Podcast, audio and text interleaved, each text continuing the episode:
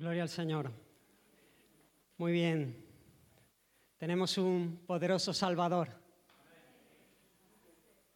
Él es el único que puede salvarnos, que puede darnos vida y vida abundante. Toda persona tiene un deseo intenso de ser feliz. Todos los que estamos aquí, todos los que están fuera, tienen un deseo de, dicha. Está en una constante o estamos en una constante búsqueda de placer que pueda darnos satisfacción. Todos somos conscientes de esta realidad. De hecho, el mundo consumista que nos rodea, que tenemos, aprovecha esta sed para vendernos sus productos como necesarios para tal fin. He mirado algunos anuncios y, bueno, la mayoría de los anuncios son así. Intentan presentarnos eh, como necesidades algo que realmente no son necesidades. Pero mira, a ver si os suena este. No tienes nada que temer. El sol de la tranquilidad va siempre contigo. Seguro o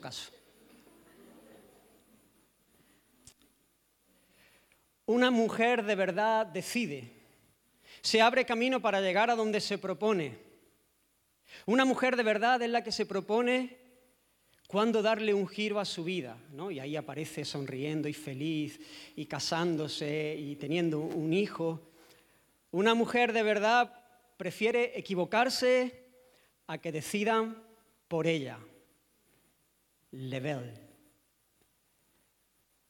Belleza de verdad para mujeres de verdad. Belleza, seguridad, felicidad, amor, Axe, el desodorante.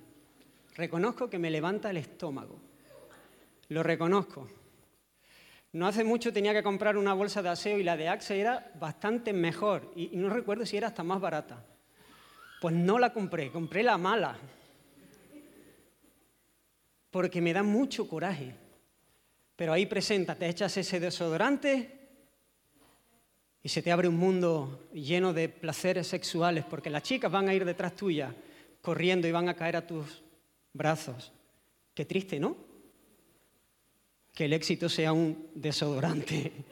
Es patético, es penoso. Yo, me, enfadaría si... Eh, no solamente por el hecho de, promover algo tan sucio, sino por el hecho de menospreciar tanto a la persona.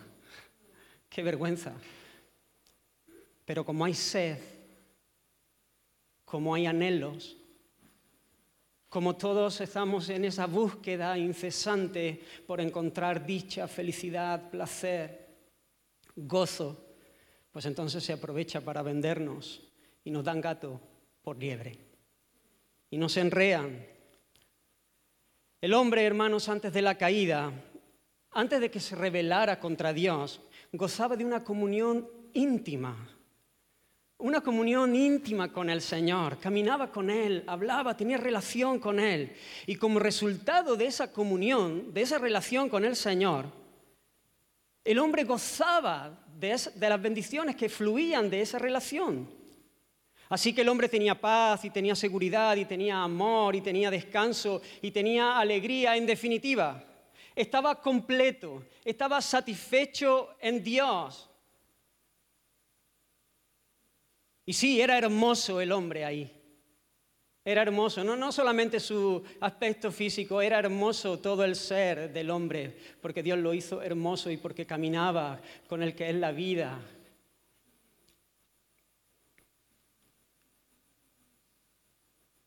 Pero el pecado hizo que esa relación íntima fuese quebrada, se rompiese y por lo tanto el hombre dejó de gozar de las bendiciones de esa intimidad. Desde ese momento el deseo continúa. Y hay un deseo que es legítimo, pero nuestro corazón nos engaña pensando que estos deseos son nuestra necesidad y la buscamos todo el tiempo y la buscamos en un montón de cosas y de lugares y de sitios. Y a veces hasta pensamos que la hemos abrazado, que la hemos alcanzado, que la hemos conseguido, que la tenemos, pero rápido nos damos cuenta de que solamente era un espejismo y nos frustramos porque vemos las carencias, porque vemos que realmente no hay una satisfacción plena, porque vemos que la sed continúa, que la sed sigue, prevalece. Tendemos por el pecado por la naturaleza corrompida, a ver como necesidad lo que solo Dios puede darnos, lo que Dios solo puede proporcionarnos. Pero la verdadera necesidad que tenemos como hombres, como mujeres, como creación de Dios, es Dios mismo.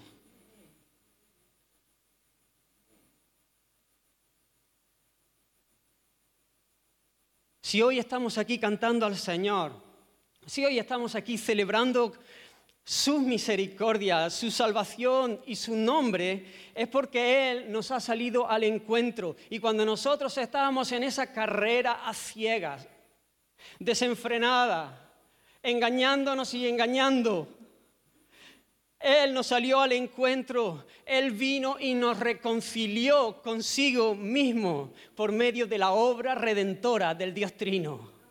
Por eso cantamos que Él es el poderoso Salvador. Por eso cantamos que queremos darle a Él adoración. Por eso cantamos de nuestra esperanza. Y en esta mañana quiero traer una palabra, un versículo, nada más, muy conocido por todo. Pero quiero que, meditemos en este pasaje, en este, en este texto, y que abramos nuestro corazón y que nos esforcemos por poner todas nuestras capacidades para recibir lo que el Señor tiene con, deseo, con hambre, con honestidad, abriéndonos, diciendo, Señor, habla lo que tú quieras hablarme, haz lo que quieras hacer en mi vida. Te necesito, te creo, confío en ti. ¿Por qué no se lo decimos con una oración? Señor, Gracias por tu presencia en este lugar. Gracias por habernos alcanzado en tu misericordia. Gracias, Señor, por haber venido a salvarnos de nuestra vana manera de vivir, de nuestra locura, Señor. Gracias, Dios mío, por tus misericordias que son nuevas cada mañana. Gracias, Señor, por tu palabra. Gracias, Espíritu Santo. Te ruego que tú obres, Señor, en medio nuestra que tú toques nuestros corazones, que tú sigas transformándonos a tu imagen y que podamos crecer, Señor, en gozarnos en ti, en tu nombre. Ayúdanos, Señor. Quita toda distracción, todo lo que viene a, robar, Señor. Levántate potente y que huyan tus enemigos de delante de ti, Señor. Glorifícate en el nombre de Jesús. Amén.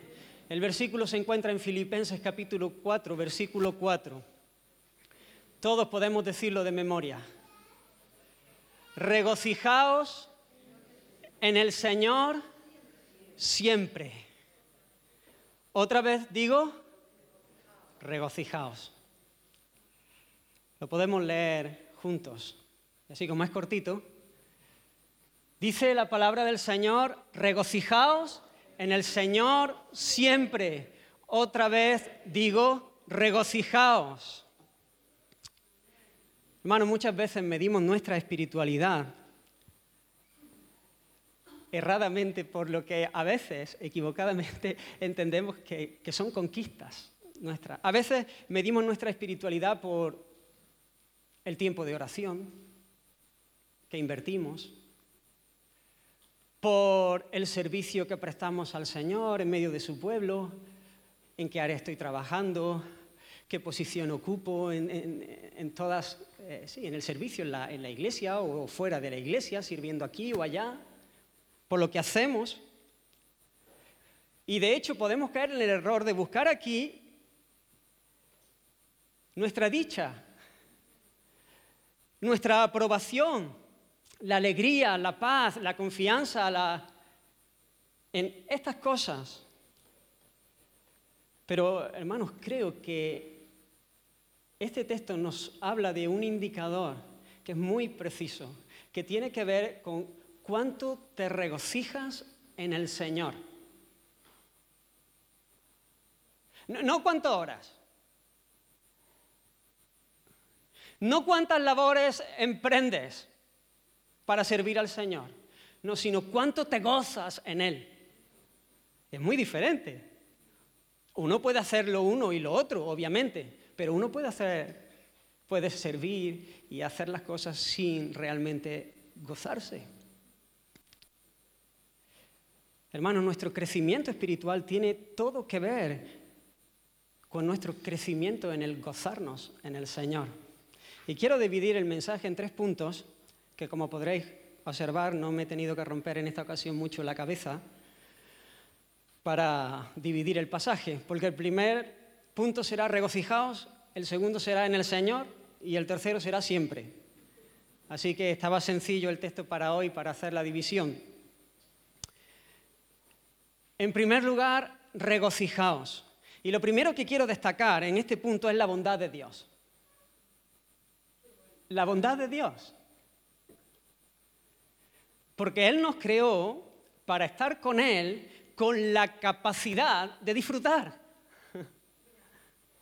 con la capacidad de deleitarnos, de gozar. Él quería compartir su dicha, Él quería compartir su alegría contigo y conmigo. Y eso es maravilloso. Y eso evidencia que tenemos un Dios que es bueno, que es bondadoso. A veces nos quieren pintar a un Dios que es un tirano amargado, que quiere que todos los que le sirvan sean unos amargados miserables. Ese no es mi Dios. Se nos presenta un Dios como si fuese un cortarrollos, que viene a aguarnos la fiesta, que viene a decirnos no a todo. No, esto no se puede hacer, esto no se puede hacer, esto no, esto no, esto no conviene. Qué ceguera tenemos a veces cuando abrazamos estas cosas, cuando tenemos este concepto tan miserable de Dios. Es justamente lo contrario. Lo que quiere el Señor es que no te pierdas la fiesta.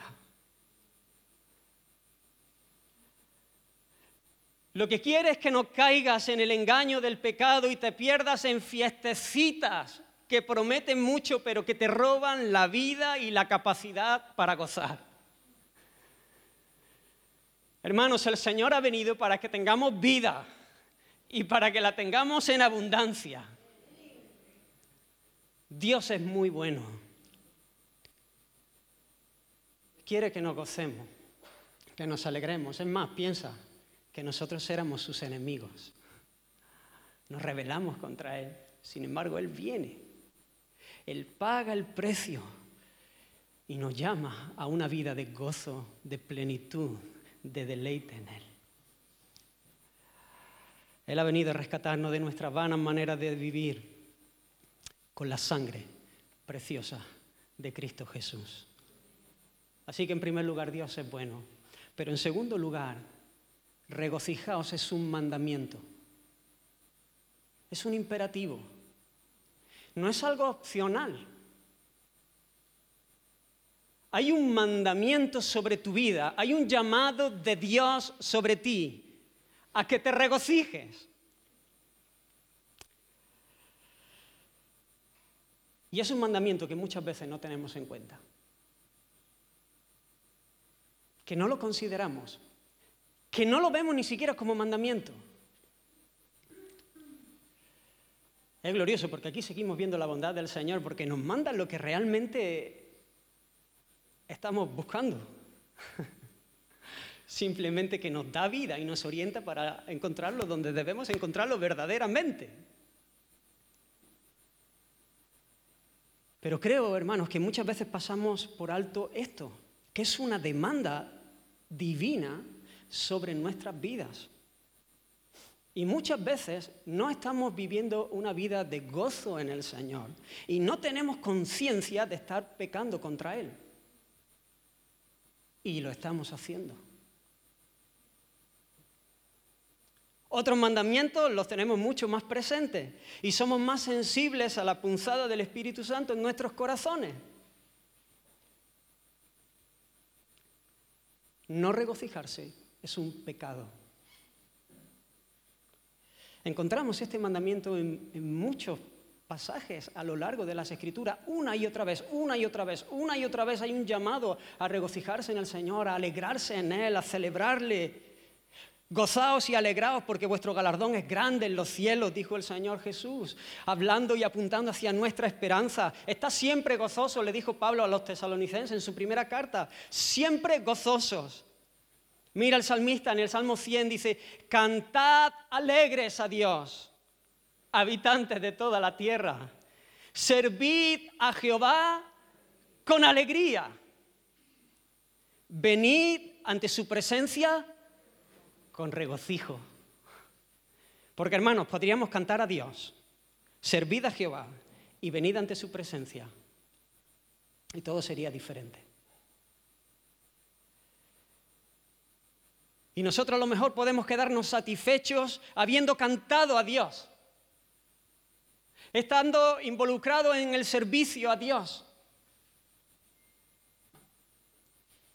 Y teniendo mi tiempo de oración. Eh, oh, pero hermanos, es cantar alegres a Dios. Aunque haya problemas y dificultades, no una alegría fofa de carnaval.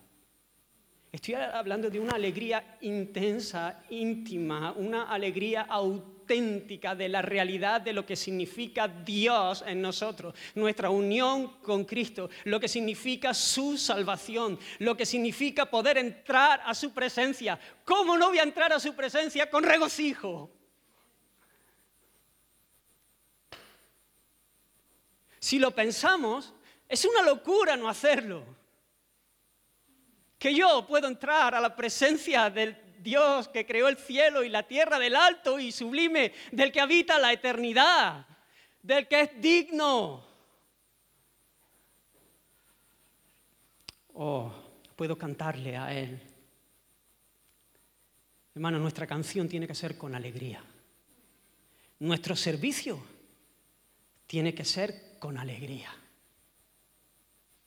Hay que esforzarse, hay que sudar, hay dificultad, hay cansancio, hay agotamiento. Muchas veces, hermanos, alegría es un honor, es un privilegio poder servir al Señor. Y uno tiene que estar alegre, uno tiene que ser consciente. Porque, hermanos, cuando no hay alegría en el servicio es porque hemos perdido de vista a quien servimos. Lo hemos perdido absolutamente de vista. Posiblemente nos estamos sirviendo a nosotros mismos hemos perdido de vista a quién estamos sirviendo. Pero cuando nosotros tenemos una visión de la gloria de Dios, de algo de la gloria de Dios, de su majestad, entonces le serviremos con alegría. Nos sentiremos los más privilegiados sobre la faz de la tierra de poder servir al Rey de Reyes y al Señor de Señores. de Deuteronomio 28, 47, hablando de las maldiciones que vendrían sobre el pueblo por causa de su maldad, dice, por cuanto no servisteis, esta es su maldad, a Jehová tu Dios con alegría y con gozo de corazón por la abundancia de las cosas. Fíjate qué texto. Por cuanto no servisteis a Jehová, no, no dice que no sirvieron a Jehová, y por eso Dios está airado contra ellos. No dice que no sirvieron a Jehová, sino que no lo sirvieron con alegría y con gozo de corazón, gozo de corazón, gozo profundo, gozo de verdad. No, no un momento donde yo pueda avivar mis emociones, y apoyarme en esas y fabricar un estado emocional. Claro que el gozo de verdad afecta a las emociones, tiene que ver con la emoción, obviamente, es así. Pero hermanos, no fabricar algo para sentir un, momentazo. No, no, gozo de corazón. ¿Sabes? Y no lo sirvieron porque tenían muchas cosas. Y lo que le pasó es que su corazón se distrajo, es que su corazón empezó a mirar las cosas que tenían y dejaron de ver al dador de las cosas, dejaron de ver el tesoro de verdad y comenzaron a poner su mirada en los tesoros de aquí, de ahora, que están hoy y mañana ya no están.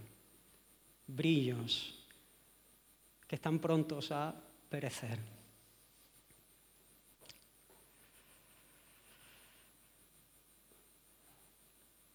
El reproche no es que no han servido, sino que no lo han hecho como debían hacerlo. Como hacía el pueblo de Israel en tiempos del profeta Malaquías. Ellos seguían con su culto. Traían las obras, eso sí. Traían, ¿recordáis? E-, ellos traían la ovejita, la, coja, alguna robada. Venían con su ofrenda, pero, pero bueno, no voy a llevar la gorda, ¿no? Esa me la quedo mejor, ¿no? Y además, en un momento e-, e-, ellos decían que era un fastidio, un fastidio. Y Dios aborrece esa ofrenda, porque ellos habían perdido de vista quién era Dios. Dios se lo dice, maldito seréis, porque yo soy el gran rey. Y a vuestros príncipes no le dais la porquería, no le dais la basura, y yo soy el gran rey. No hay otro nombre como su nombre del oriente a occidente. Toda la tierra está llena de su gloria y sin embargo ellos están sirviendo. Bueno, parece que el culto sigue, parece que todo está en orden, pero Dios mira el corazón. Dios mira cuánto gozo, cuánto deleite hay en nosotros. Hermano, te pregunto, ¿cómo es tu canto? ¿Cómo es tu canto hoy? Piensa, acabamos de cantar. ¿Qué se te mueve en el alma mientras cantas? Hay un gozo profundo.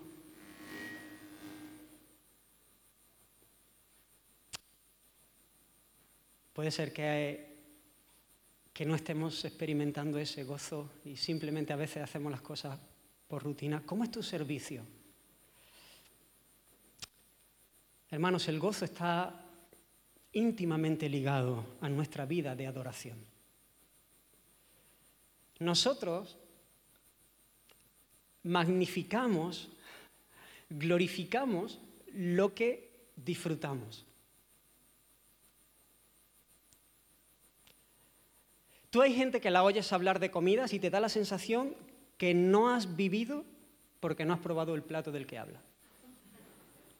Tú dices, yo me estoy perdiendo algo en esta vida porque le oyes hablar, ¿no? Es alguien que disfruta de, una buena comida, ¿no? Lo disfruta, lo disfruta. Y está bien disfrutar. Las papilas gustativas no nos las puso el diablo. Está bien disfrutar de esas cosas. El problema es que el lugar ocupa en nuestro corazón. Pero te das cuenta, ¿no? Y, le encanta y lo disfruta. Y habla de eso que dice, no sé si mi vida tiene sentido, porque yo no he probado eso.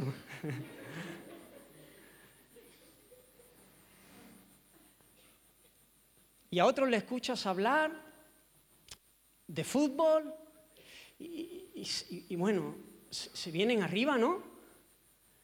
Y, se saben las últimas noticias. Y hay personas que no tienen tema de conversación hasta que le tocas el disfrute de su corazón.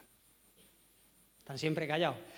Pero cuando le tocas la fibra, ay, es que se le sale se le sale, ¿no? Y le habla de ese coche con el turbo no sé qué, y entonces ahí ya, ahí, se encuentra en su terreno y comienza a hablarte de las marcas y de esto y de lo otro y conoce. ¿Y qué me dices del trabajo? ¿Alguien conoce aquí a uno que solamente habla del trabajo? ¿O ha conocido alguna vez? Solamente. Su tema de conversación es el trabajo cómo me va, lo que gano, mi ascenso, lo que esto, lo que voy a hacer, lo que es que no sé qué, lo mal que me va, el jefe que no sé cuánto es. Todo su mundo es el trabajo. Hay gente que solamente habla de planes para disfrutar. ¿Lo habéis conocido? Te hablan el lunes de lo que hicieron el, fin de semana y cuando terminan ya te hablan de lo que van a hacer el siguiente. Te dicen, además, estoy pensando, si hay que cambiar la pila, a lo mejor este es un buen momento. ¿No? Vale. Pues se ve que no era un buen momento.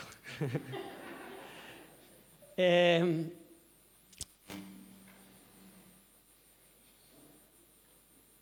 proyectos de fin de semana, vacaciones, ¿no?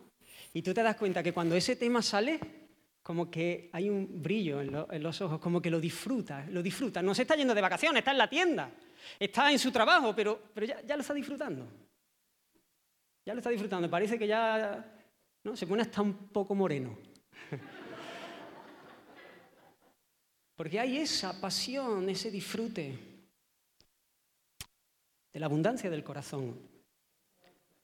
Habla la boca. Y yo te pregunto, hermano, ya sabes lo que te voy a preguntar. ¿Cuál es tu conversación? ¿Qué hablas? ¿Cuáles son los temas que, dominan, que tienen la preeminencia en tu conversación? Porque vas a hablar de lo que disfrutas. Como todos. ¿Te reconoces con frecuencia hablando de la gloria de Cristo? De su hermosura, de sus atributos, de su gracia, de su amor. Hermanos, el Señor es glorificado cuando nos deleitamos en Él.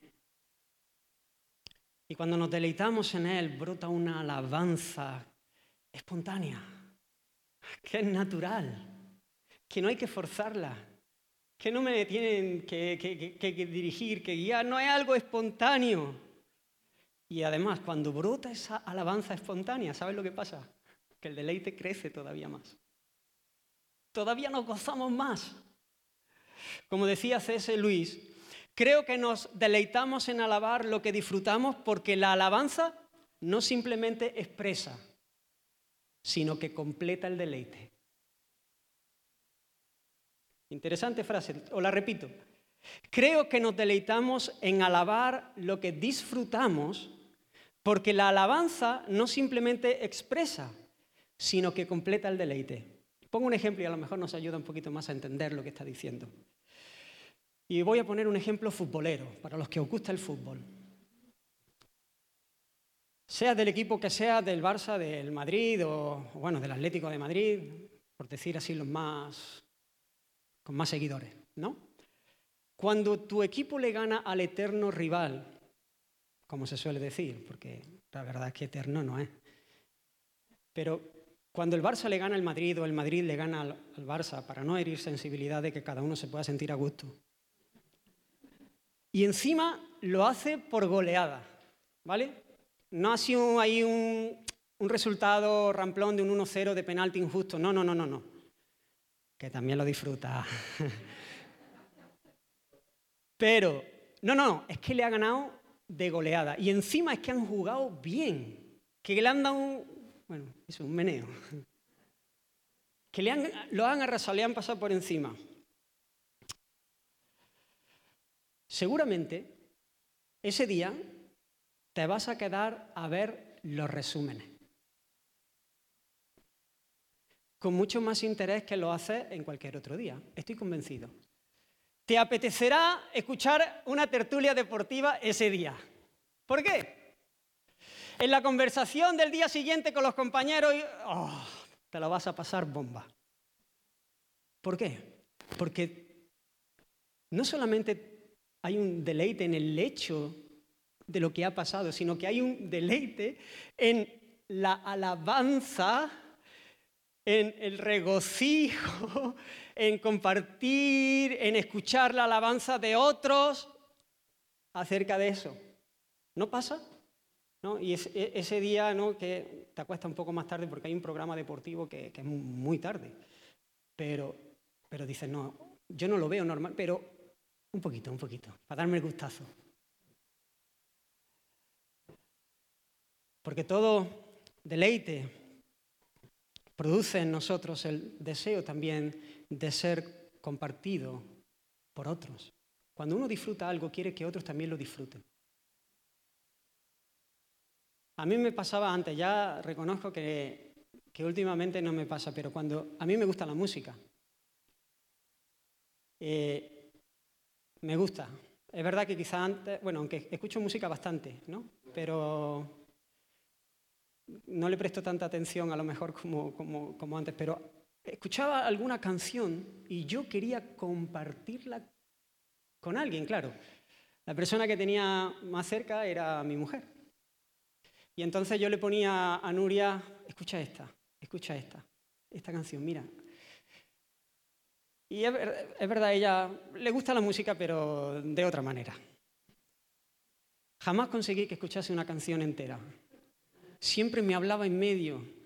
Y a mí me frustraba porque yo lo que quería, lo que quería, es que ella pudiese sentir lo que yo estaba sintiendo, que ella pudiese disfrutar lo que yo estaba disfrutando.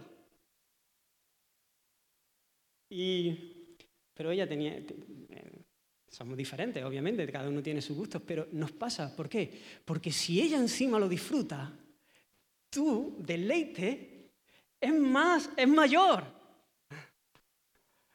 ¿No es así?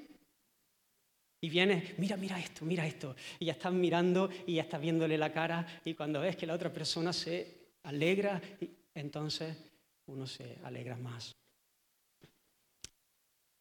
Piensa qué es lo que disfrutas.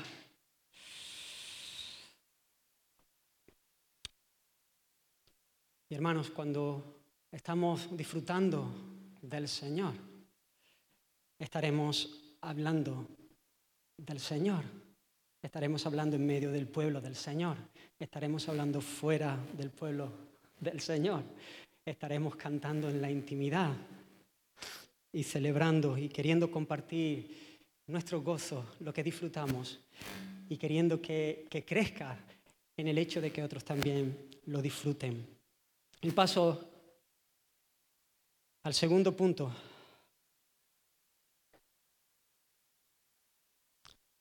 Deleite en el Señor, en el Señor. Hay un llamado a regocijarnos, pero no en cualquier cosa. Venimos diciéndolo ya desde el principio, pero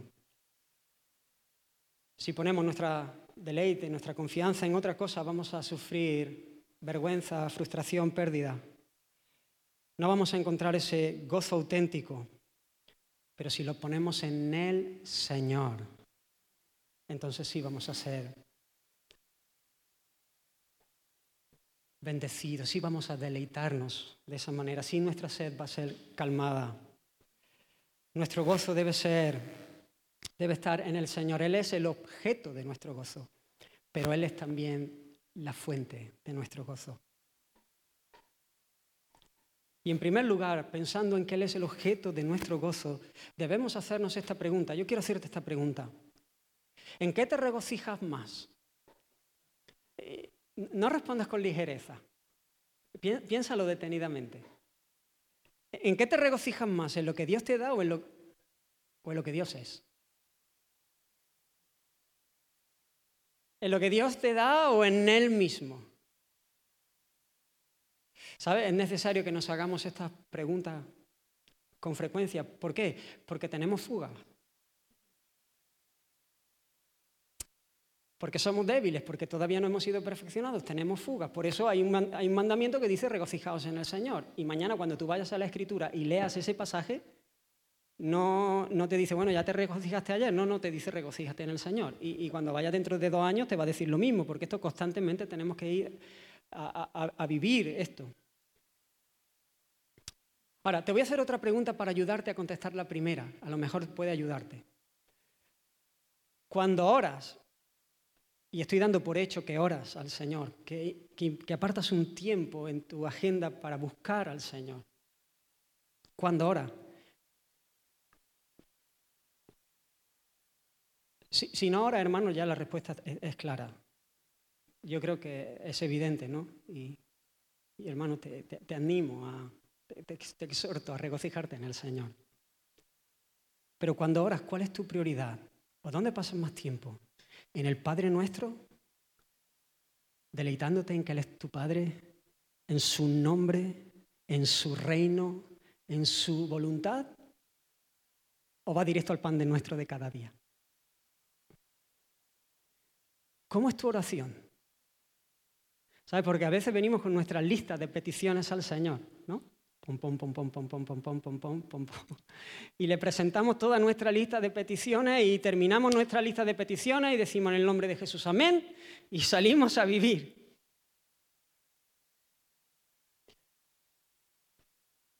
¿Dónde estamos? ¿Dónde nos identificamos nosotros? Pudiéramos caer en el error de pensar que Cristo es un mediador para alcanzar la dicha y pasar por alto que Él mismo es el objeto de nuestro gozo. Él es un mediador, pero Él es también el objeto de nuestro deleite. Solo en Él podemos encontrar el verdadero, la bienaventuranza plena. No hay un conocimiento más excelente, no hay absolutamente nada que pueda comparársele a Él. Absolutamente nada. El problema es que muchas veces no tenemos ojos para verle. Pero no hay nada. El apóstol Pablo, al cual el Señor Jesús le salió al encuentro y le manifestó su gloria y su gracia, él dijo, ciertamente aún estimo todas las cosas como pérdida, absolutamente todas las cosas como pérdida. ¿Pero por qué? ¿Porque soy masoquista? No, no, porque tengo la mirada puesta en algo que es infinitamente superior a todas las cosas que puedo tener. Las tengo como pérdida por la excelencia del conocimiento de Cristo Jesús, mi Señor. Por amor del cual, por amor del cual lo he perdido todo y lo tengo por basura para ganar a Cristo. Hermanos, no hay hermosura que pueda igualarse a la suya ninguna bendición, ninguna bendición que nos dé el Señor será mayor que Él mismo. Él se ha dado a nosotros.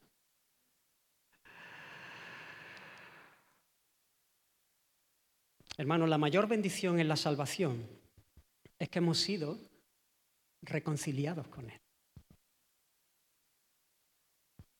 No es el perdón de nuestros pecados, la justificación. Son medios, pero para el fin último, que es nuestra reconciliación con Él. Porque también Cristo padeció una sola vez por los pecados. El justo por los injustos. ¿Para qué? Para llevarnos a Dios. Siendo la verdad muerto en la carne, pero vivificado en el Espíritu. Ese es el fin, llevarnos a Él, que podamos disfrutarle, que podamos gozarle, ser reconciliados con Él. Y en nuestro deleite Él sea honrado. Pero no, no solo el Señor es el objeto de nuestro gozo, sino que Él es también la fuente. Así que me gozo en Él, Señor, pero me gozo por Él, Señor. Me gozo en Él por Él. Él obrando en mí para que me pueda gozar en Él. Es precioso. Juan 15, 11 dice, el Señor Jesús, estas cosas os he hablado para que mi gozo, esto es espectacular. ¿El gozo de quién? De Cristo. Su gozo. Que no hay un gozo que se le pueda comparar. Es su gozo, es el gozo divino, es el gozo de Dios. Estas cosas os he hablado para que mi gozo esté en vosotros. Y entonces vuestro gozo sea cumplido. Vuestro gozo sea perfecto. Hermanos, estas palabras Jesús las dice cuando está hablando de nuestra necesidad de permanecer en Él como la necesidad que tienen los pámpanos de permanecer, de estar ligados a la vid. Si tú cortas el pámpano, está perdido, no tiene vida, nada puede hacer. Como nosotros, hermanos, separados del Señor, absolutamente nada, nada, nada, absolutamente nada, un cero a la izquierda, nada podemos hacer separados del Señor. No tenemos fuerza, no tenemos capacidad para lo que es verdaderamente importante. Debemos permanecer en su amor, debemos permanecer en Él, abrazando su palabra en fe y caminando en obediencia para experimentar el amor que no cambia. Hermanos, el amor del Señor sobre nuestras vidas no cambia nunca, jamás. No podemos hacer absolutamente nada. Escucha, hermano, porque esta verdad es liberadora. No podemos hacer absolutamente nada para que Dios nos ame más. Nada, nada, nada, hermano. Si estás en Cristo Jesús, no puedes hacer absolutamente nada para que Dios te ame más. Y tampoco puedes hacer nada para que Dios te ame menos. Yo no sé a ti, pero a mí me libra, me, liberta, me llena de gozo, me, me entran ganas de seguir cantando al Señor. Porque cuántas veces nos engaña el diablo pensando que cuando nosotros estamos bien, ah, ¿no? El Señor nos ama. Cuando no estamos bien, el Señor no nos ama. No, no, el amor del Señor es inmutable. La diferencia es que cuando tú estás caminando en obediencia, cuando el Espíritu Santo está tomando su lugar en tu vida, cuando estás siendo guiado por Él, lleno del Espíritu Santo, entonces tú eres muy consciente de esa verdad, tú eres muy consciente de su amor. Y eso te mete vigor, y eso te mete gozo, y eso te mete deleite para vivir. Y cuando no, entonces la influencia del Espíritu Santo se apaga en nuestra vida y dejamos de percibir una realidad que es inmutable y entonces nuestro gozo se apaga y entonces se nos acaban las fuerzas y entonces no tiramos, no tiramos.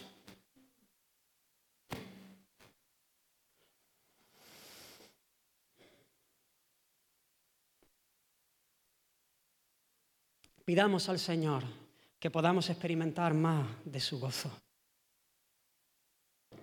Oh Señor, tu gozo, tu gozo. ¿Cómo lo hace? Él es la fuente. Cristo en nosotros. La fuente, hermanos, está en nosotros. El Señor nos ha metido la fuente dentro. Cristo en nosotros por el Espíritu Santo. Pero cuando venga el Espíritu de verdad, Él os guiará a toda la verdad, porque no hablará de su propia cuenta, sino que hablará todo lo que oyere y os hará saber las cosas que han de venir. Él me glorificará, porque tomará de lo mío y os lo hará saber. Andad en el Espíritu y no satisfagáis los deseos de la carne. Si vivimos por el Espíritu, andemos por el Espíritu. Si tenemos vida por el Espíritu, porque Él es el que viene y sopla vida sobre nosotros, andemos por el Espíritu. Si tenemos nueva vida, vivamos de una manera nueva. No podemos tener vida nueva y, seguir viviendo como si nada hubiese pasado en nuestra vida. Una nueva vida, una nueva manera de vivir. Por el Espíritu tenemos, hermano, dirección, luz. Él toma lo de Cristo y nos lo hace saber. Él nos abre los ojos, nos da vida y nos abre los ojos para que podamos ver la gloria de Cristo, para que podamos ver de nuestra esperanza. Pero no solamente Él nos da luz y dirección y guianza, Él nos da poder para vivir de acuerdo a su voluntad. Él ilumina nuestro entendimiento para que podamos ver la gloria de Dios en la faz de Jesucristo por la palabra de Dios. Y además nos da el poder para que podamos vivir a la luz de esa gracia como es digno del Evangelio. Hermanos, hay una batalla, hay una pelea, uno no está así de repente y, hermano, vivimos en este mundo caído. Hay restos de pecado en nosotros. Tenemos que pelear, tenemos que levantarnos y pelear por, por, por, por la gloria del Señor. Y como estábamos diciendo, está relacionado con nuestro gozo. Tenemos que pelear para venir el domingo y cantar al Señor con alegría. Y no solamente el domingo, sino el lunes y el martes y el miércoles. Y gozarnos en Él y servirle con alegría, aun cuando nadie nos vea. Y entrar a su presencia con regocijo. Por la mañana tempranito, ahí abres la puerta de tu habitación y te metes con regocijo diciendo, Señor, qué emoción que puedo venir delante de ti, que tengo libertad para entrar delante de tu presencia. Soy muy consciente que, no es así todos los días, que hay luchas. Por eso estoy diciendo que tenemos que pelear, que hay luchas que muchas veces nuestro corazón no tira. Hay una batalla, hermanos, pero el Espíritu es el Señor. Regocijaos en Él, Señor, Señor, Señor. Mira que nos dice en el Salvador, que también nos regocijamos porque Él es nuestro Salvador, porque Él nos salva viniendo a ser nuestro Señor. Esa es la manera en la que el Señor nos salva. ¿Sabes? Porque a veces nosotros hacemos una diferenciación entre lo que es la salvación y su señorío. Como Él viene y nos perdona nuestros pecados y ya somos salvos. Y un paso más sería, pues bueno, ya rendir nuestra vida y vivir de acuerdo a su... No, no, no. Hermano, la manera en que el Señor nos salva es viniendo a ser Señor. El Espíritu que mora en nosotros es el Señor. Y donde está el Espíritu de Dios, ahí hay libertad verdadera. Hermanos, no podemos olvidar que no hay gozo cuando nosotros somos los que queremos gobernar. Que no, que no, que no, hermanos, que no hay gozo. Que cuando tú pones tu confianza en tu propia opinión, que no hay deleite, que no hay gozo, que no hay vida, que no hay éxito, que no. Y, tú lo sabes por propia experiencia, igual que yo. Que hasta que no te dejas vencer por el Señor, no experimentas ese, ese gozo y ese deleite. Tú lo sabes que podamos apreciar con intensidad, hermanos, la realidad de que somos templo del Espíritu Santo. Esto es algo glorioso, es algo en lo cual tenemos que pensar porque constantemente para caminar en su temor, para caminar de puntilla, porque una persona divina vive en nosotros. Nosotros somos morada de Dios en el Espíritu. Y eso quiere decir que es el lugar donde el Espíritu de Dios habita. Y además somos templo del Espíritu Santo. Y eso quiere decir que es el lugar donde Él es adorado. No podemos vivir de cualquier manera. No podemos permitirnos licencias porque todo el mundo lo hace. Tenemos que tener consideración. Siempre me acuerdo de ese mensaje. Es algo que se me clavó en el alma. Consideración. Búscalo en la página, lo tienes ahí. Consideración el Espíritu Santo es una persona. Consideración, cuando vas a hacer algo, las motivaciones, piensa en Él. Porque el Espíritu Santo se entristece. Cuando nosotros pecamos, Él se entristece. La incredulidad le entristece. La falta de intimidad, ¿sabes? El hecho de que no quieras pasar tiempo con Él a sola. De que se te pase un día y otro día y otro día y otro día y y no apartes un rato, ni le busques, ni abra la, palabra del Señor. Es una tragedia, hermano. Míralo, mira el cuadro. La mentira. De todo tipo, ¿eh? no, no estoy hablando de mentiras gordas. Las mentiras son todas gordas. Las que todos la hacen y las que son más escandalosas. las que me hacen ganar dividendos y las que me salvan de un apuro y todas. Los temores. La pereza, como estuvimos viendo hace un par de semanas.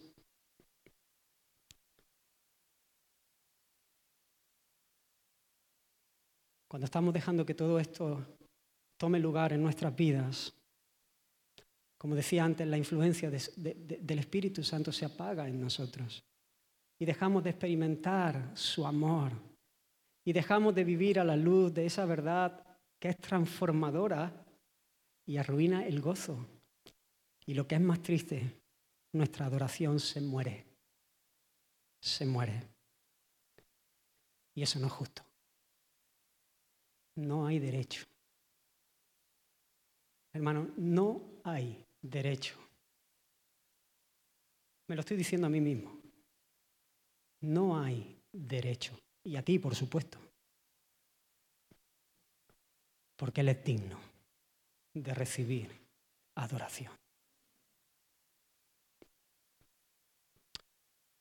Necesitamos ser llenos del Espíritu Santo. Necesitamos dejarnos llenar, rendir nuestra vida a su señorío de manera que nuestra vida evidencie su fruto. Él, su influencia, su fruto en nosotros. Amor, gozo. Ahí lo tienes. Él es el objeto. Él es la fuente.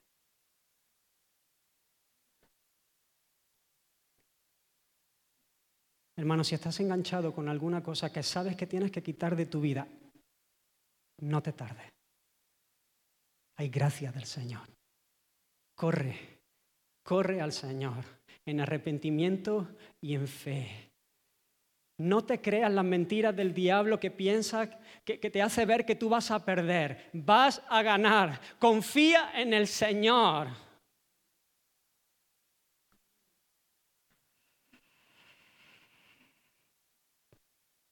Y por último, regocijaos en el Señor siempre.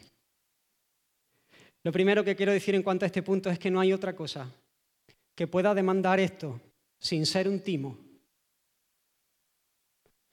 Porque es imposible que nada cumpla las expectativas. Si tú te deleitas en el trabajo, mañana ya no estarás trabajando. Si tú te deleitas en el placer, que mañana se acabó. Si tú te deleitas en... Piensa, tiene fecha de caducidad. En el deporte, pues llegará un momento donde las rodillas no te tiren. En tu matrimonio, pues llegará un día que uno de los dos ya no esté. O cualquier otra cosa que se trunque. Pero en el Señor, hermano, en el Señor podemos gozarnos siempre.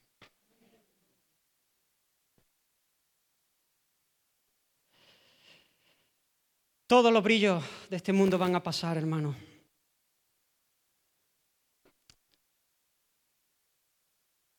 pero tenemos una eternidad para deleitarnos en Él y nunca nos cansaremos, ¿sabes? Nunca diremos, estoy harto de gozarme, ¿no? Oye, que uno se puede hartar de algo que le gusta mucho. No, no, no, hermano. No, no te equivoques, no será así. Nunca nos cansaremos, porque nunca se agotará, nunca agotaremos el caudal que hay en Él para disfrutarle. Es más, ¿sabes lo que va a pasar? Que vamos a ir cada vez más creciendo en la capacidad para disfrutarle. Aleluya, bendito sea el Señor. Y dicho esto, Regocijarnos en el Señor siempre, en cada momento, en cada situación, en cada circunstancia. Hoy, hermano, hoy, regocíjate en el Señor hoy y mañana y pasado. Y cuando el momento es difícil y esto pudiera parecernos imposible, ¿no? siempre, sí, en medio de cualquier circunstancia, por dolorosa que pueda ser, debemos estar gozosos en el Señor. Ese es el mandamiento del Señor. Hermanos, uno puede estar sufriendo un golpe de algo que es circunstancial y a la vez estar gozándose de verdad en el Señor. Como decía el apóstol Pablo, como entristecido, más siempre gozoso. Como entristecido, más siempre gozoso. El currículum del apóstol Pablo no era, de, su sufrimiento no era poca cosa. Tenemos algunas listas ahí en en la escritura. Es bastante extenso. Sin embargo, esto no apagaba su gozo de hecho, suele redundar en su desarrollo, porque el Señor nos permite pasar por diferentes pruebas y sufrimientos para que podamos conocerle más. Y cuando le conocemos más, entonces más le disfrutamos. Uno descansa en el nombre de Dios, en su salvación, en su soberanía, en su amor inmutable, en cosas que no cambian, en cosas que no mudan. Y entonces ve las cosas circunstanciales como muy por debajo. Y además, sabiendo que todo ayuda para nuestro bien, uno descansa y se deleita en el Señor aunque se le caigan lagrimones, porque hay dolor en el cuerpo, porque hay un sufrimiento en el alma, pero en medio de esas situaciones uno puede gozarse en las realidades eternas de nuestra unión con Cristo.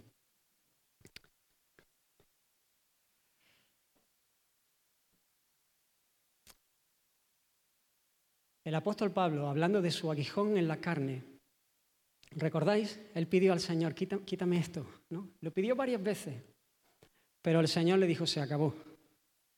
Bástate mi gracia, porque mi poder se perfecciona en tu debilidad. Y dice el apóstol Pablo, por tanto, eso fue lo que el Señor le dijo. Y entonces el apóstol Pablo, la reacción que dijo fue, no, no se molestó, no empezó a protestar, él dijo, por tanto, de buena gana me gloriaré más bien en mis debilidades para que repose sobre mí el poder de Cristo. Por lo cual, escucha aquí, por amor a Cristo me gozo en las debilidades, en afrentas, en necesidades, en persecuciones, en angustia, porque cuando soy débil, soy fuerte. El amor a Cristo es lo que le lleva a gozarse en sus debilidades. El amor a Cristo es lo que le lleva a gozarse en sus debilidades. La gloria de Cristo está en juego. A nadie le gusta gozarse en sus debilidades, a nadie le gusta tener debilidades. Generalmente tendemos a esconder nuestras debilidades y nuestras flaquezas y siempre intentamos enseñar nuestro mejor perfil. Así somos. Pero Pablo cuando entiende de qué va el asunto, entonces él dice, oh, de buena, de buena gana. Yo me glorío en mis debilidades porque ahí ese es el terreno donde el poder de Dios se perfecciona. Hermanos, nosotros amamos a Dios porque Él nos amó primero. Y nuestro amor por Él va creciendo en la medida que nosotros vamos conociendo el suyo por nosotros. Lo repito, ¿vale? Nosotros amamos a Dios porque Él nos amó a nosotros primero. Y nuestro amor por Él va creciendo en la medida que somos conscientes y nosotros vamos conociendo el suyo por nosotros. Y creo que muchas veces el problema por el cual no nos gozamos es que nuestro amor por el Señor ha venido a menos. Se ha enfriado un poco. Es más, es posible que estemos pensando eh, en el gozo y cuando hemos escuchado hablar de gozo, aunque yo lo he dicho en varias ocasiones, pero a veces hablamos de gozo y hablamos con algo que tiene que ver conmigo mismo nada más, con algo que yo experimento, con algo que yo, como que yo, yo lo quiero, ¿no?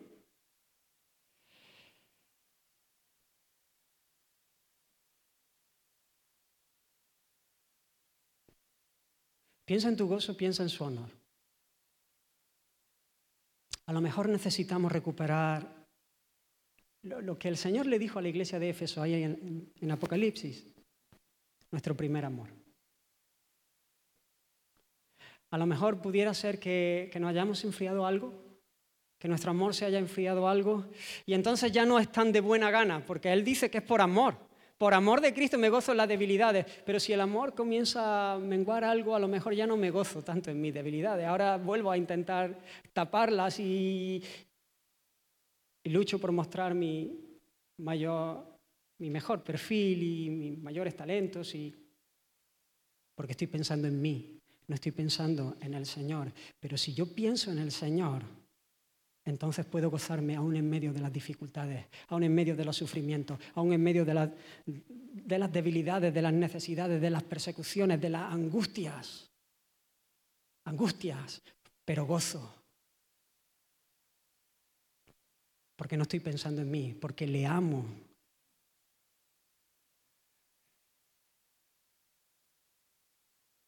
Hermano, ¿cómo está nuestro corazón por el Señor? ¿Está nuestro corazón latiendo como al principio? Como cuando le conociste. O que estabas deseando que llegase el siguiente culto, que estabas deseando hablarle a alguien, que estabas deseando encontrarte con él, que estabas deseando seguir leyendo y te faltaban horas para leer y buscar al Señor en su palabra. Y hacías locuras. Y hermano, no estoy diciendo que no amemos al Señor, ni mucho menos pero a lo mejor ha perdido esa intensidad, esa chispa, esa emoción, ¿no?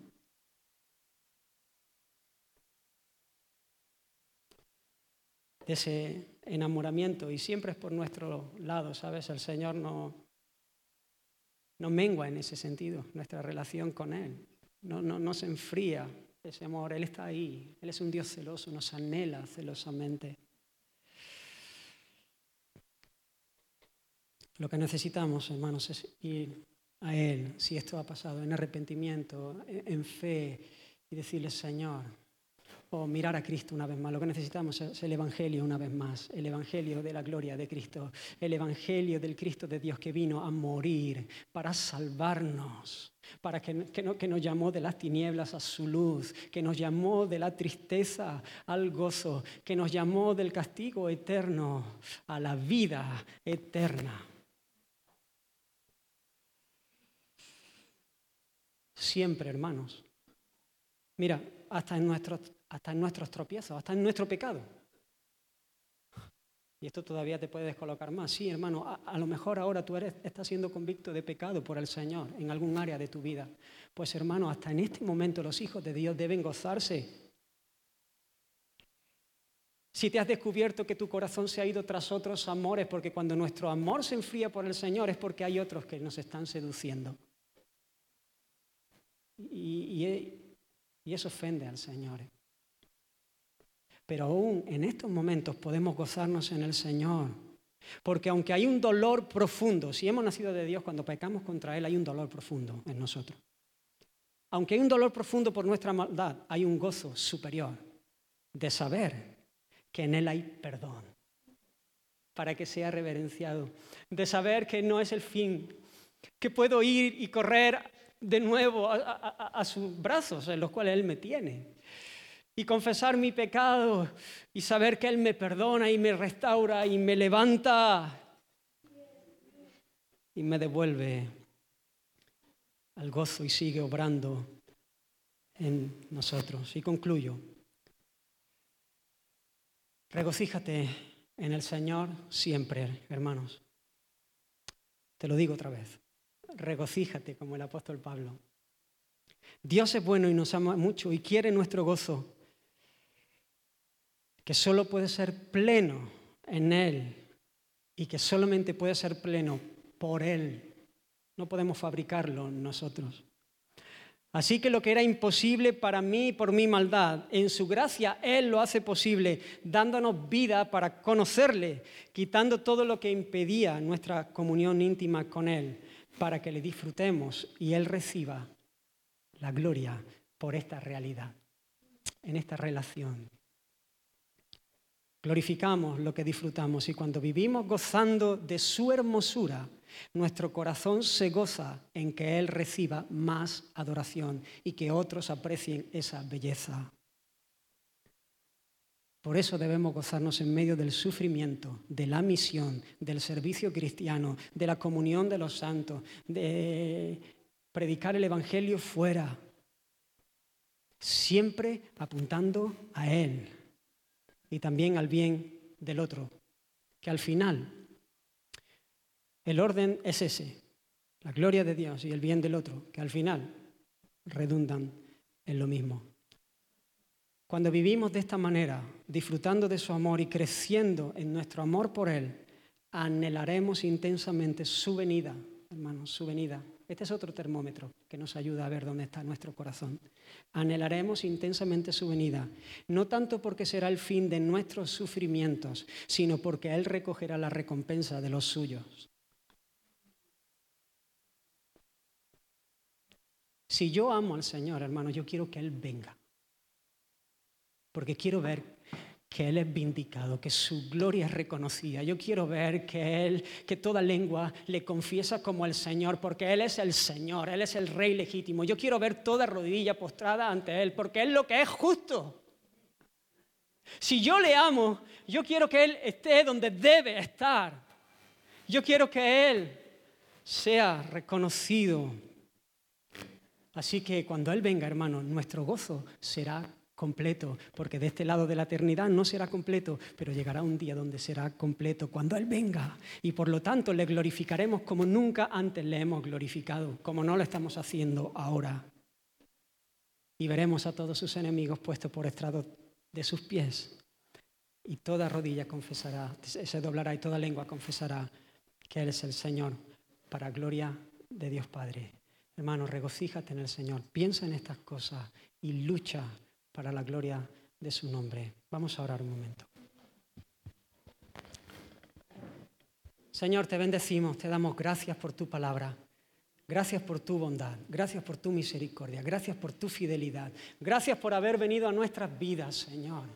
Oh Dios mío, y te ruego por tu pueblo aquí, Señor. Quita toda cosa que pueda estorbar, Señor el fluir de lo que tú quieres hacer en nosotros, Señor.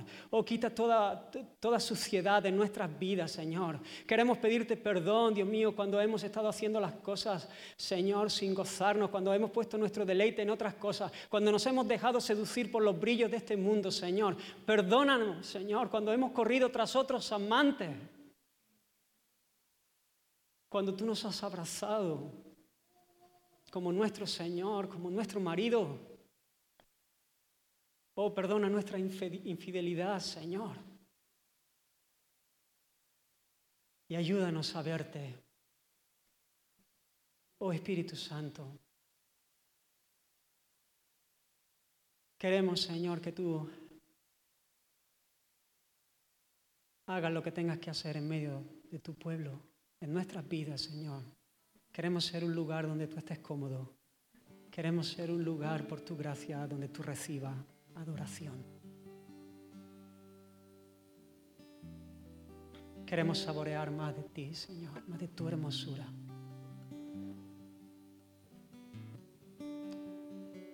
Queremos ser esforzados, Señor, en la batalla. No conformarnos, Señor, a este mundo. Queremos tener puestos nuestros ojos en los cielos, considerando al autor y al consumador de nuestra fe.